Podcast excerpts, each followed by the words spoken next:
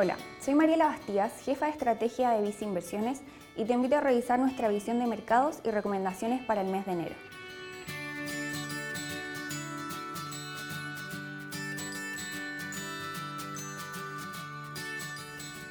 Diciembre fue un mes positivo en general para las bolsas accionarias internacionales, donde las bolsas de los países desarrollados destacaron por sobre las de los países emergentes. Lo anterior se explica en parte tras conocer los resultados de diferentes estudios, los que indicaron que la nueva variante de COVID-19 sería más contagiosa, pero generaría cuadros de menor gravedad. Así, el S&P 500 de Estados Unidos terminó el mes con un retorno positivo de 4,4% y el Eurostock 50 de Europa lo hizo en un 5,8%, mientras que los de países emergentes en dólares terminaron con avances generales de 1,6%. Por otro lado, la renta fija internacional tuvo un comportamiento mixto, donde las categorías con mayores spread destacaron, como la deuda corporativa con grado especulativo de Estados Unidos y de Europa, así como también lo hizo la deuda soberana emergente y en moneda local. En el ámbito local, los instrumentos nacionales tuvieron un comportamiento volátil tras incorporar los resultados de la elección presidencial, lo que generó caídas al día siguiente de los resultados para luego recuperar gran parte de este movimiento en los últimos días del año. Respecto a acontecimientos relevantes durante el mes, se realizaron reuniones de políticas monetarias de diferentes bancos centrales del mundo,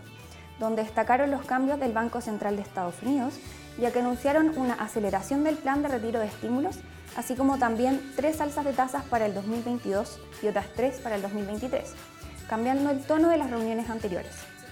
Mientras que en Chile, las autoridades del Banco Central elevaron su tasa de referencia hasta un nivel de 4%, además de ajustar su expectativa de crecimiento para el 2021 hacia un rango entre el 11,5% y 12%. En términos generales, para el 2022 estamos viendo que continúa la tendencia positiva, en términos de crecimiento en los países del mundo, pero también a un menor ritmo que lo evidenciado durante el 2021. En particular, vemos mayor solidez en el crecimiento de los países desarrollados, los que durante el 2021 continuaron entregando apoyo fiscal y monetario a sus economías, de la mano de procesos de vacunación más avanzados que lo observado en los países emergentes. Por otro lado, en términos de inflación, creemos que para los próximos años se debería dar una moderación de esta, de la mano de una mayor normalización de las actividades y de los cuellos de botella que estuvieron presionando al alza. De todas formas, consideramos que los niveles de las tasas largas, en el caso particular de Estados Unidos, debiesen comenzar a mostrar un movimiento al alza durante el 2022 por lo que para la categoría de renta fija internacional mantenemos preferencias por instrumentos que mantengan un grado de spread, como lo es la deuda de grado especulativo de Estados Unidos High Yield, así como también la deuda respaldada por hipotecas que tiene la característica de estar descorrelacionada con el alza de tasas largas, permitiendo una mayor diversificación. Al mismo tiempo, considerando la duración de estos instrumentos, ya que al tener una visión de tasas largas al alza, preferimos refugiarnos en deuda de menor duración para que así tenga menor sensibilidad ante las eventuales alzas de tasa. Por otro lado, dentro de la renta variable internacional tenemos una visión favorable hacia la bolsa de Estados Unidos, con una economía más robusta y positivas perspectivas de crecimiento en las utilidades. En cuanto a las bolsas de países emergentes, durante el 2021 continuó el descuento para la región de Latinoamérica, fuerzas que podrían seguir presionadas ante un dólar al alza y persistencia de la inflación, lo que ha llevado a los bancos centrales de la región a tomar medidas más restrictivas en sus mercados financieros.